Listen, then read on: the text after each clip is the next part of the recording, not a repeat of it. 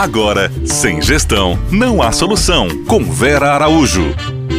Olá, olá, tudo bem? Tudo bem conosco? Como vamos? Como vamos? Bom, esses dias a gente vem batendo um papo aí com a Fernanda, né? Que prefere ser chamada de Lui, que ela chama Fernanda Luiza.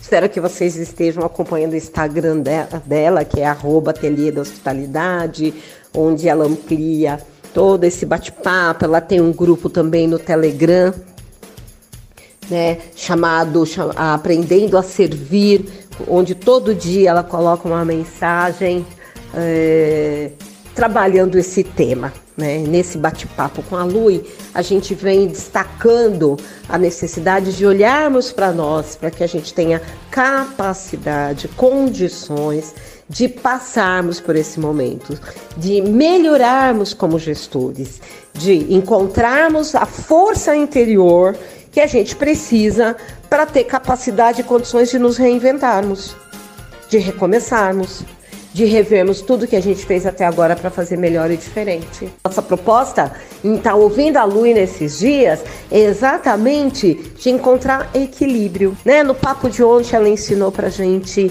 uma massagem.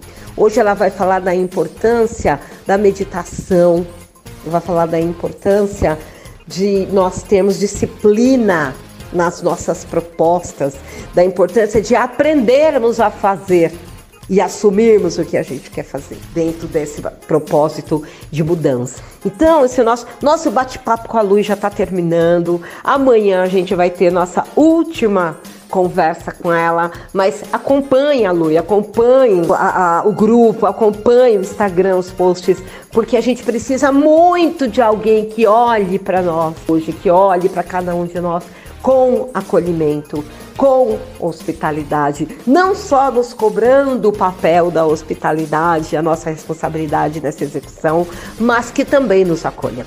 Tá bom? Até amanhã, pessoal. Obrigada, Lui eu estou trazendo esse, esse ponto de vista por alguns motivos. Primeiro, porque é uma prática minha constante essa de observar a minha razão e de observar a minha emoção. E essa prática só está disponível para mim porque foram anos e anos e anos de meditação. E eu digo no passado foram anos de meditação em que eu tive que acionar a minha disciplina. Eu tive que determinar um momento do dia para meditar, colocar na agenda, começar de pouquinho em pouquinho, sentar, descobrir como é que senta, qual é a postura, qual é a forma, o que, que acontece enquanto a gente medita lidar com as minhas expectativas do que era meditação, me aprofundar, fazer um curso profundo de meditação, até o ponto em que eu fui iniciada por um mestre de meditação. Deste ponto em diante, a meditação é algo que ocorre naturalmente no meu dia a dia. Eu não preciso parar para meditar.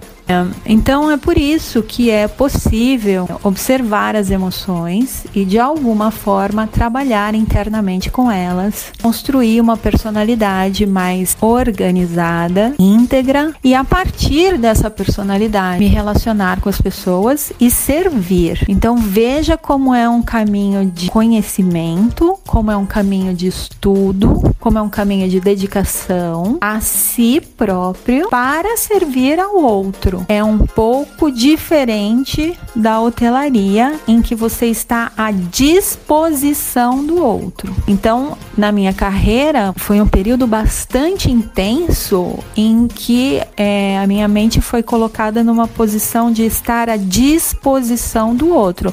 O meu trabalho, o meu tempo, o meu serviço, eu estava ali, servindo integralmente à disposição. Depois começou o caminho inverso. Eu não estava mais à disposição, eu estava presente. Então é o aprendendo a servir é como é que eu estou presente, conectado comigo mesmo, com quem eu sou nessa vida, com o que eu gosto, com o que eu quero fazer. E deste lugar de presença eu sirvo e contribuo com o mundo. Essa é um pouco da minha trajetória e é também a trajetória que eu tô trazendo aqui para vocês. Pode ser que essa trajetória vocês apliquem na hotelaria, se essa for a área de paixão de vocês, como é a minha. Eu tenho várias áreas de paixão. Eu dou aulas, sou apaixonada por ensino, dou aulas de inglês. Então, as pessoas têm diferentes habilidades. A postura e a atitude de servir, ela pode ser aplicada a qualquer trabalho.